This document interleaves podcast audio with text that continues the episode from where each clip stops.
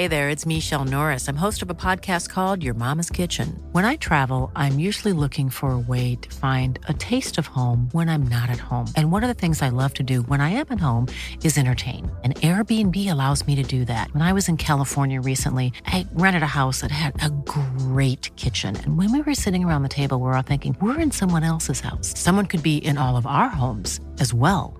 If you have a home, but you're not always at home, you have an Airbnb. Your home might be worth more than you think. Find out how much at airbnb.com/slash host.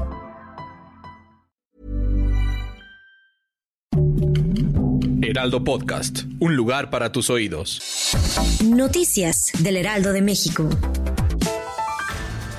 Este martes 20 de febrero se informó que el exdirector de Petróleos Mexicanos, Emilio Lozoya, tendrá prisión domiciliaria tras enfrentar un proceso legal de más de 25 meses. El exfuncionario podrá salir del reclusorio norte y continuar con cualquier tipo de señalamiento desde casa.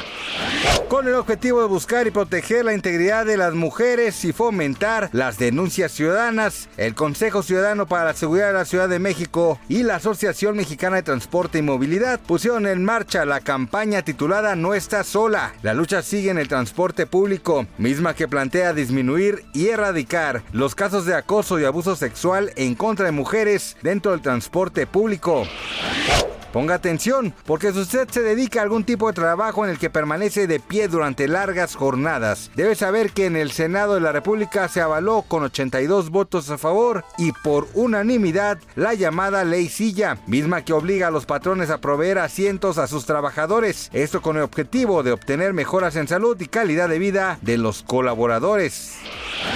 En espectáculos, le contamos que esta tarde la reconocida conductora de televisión Patti Chapoy afirmó que su compañero Daniel Bisoño, también conocido como el muñeco, se encuentra delicado de salud, pues presentó una infección pulmonar que lo ha mantenido hospitalizado durante cinco días. Gracias por escucharnos, les informó José Alberto García. Noticias del Heraldo de México.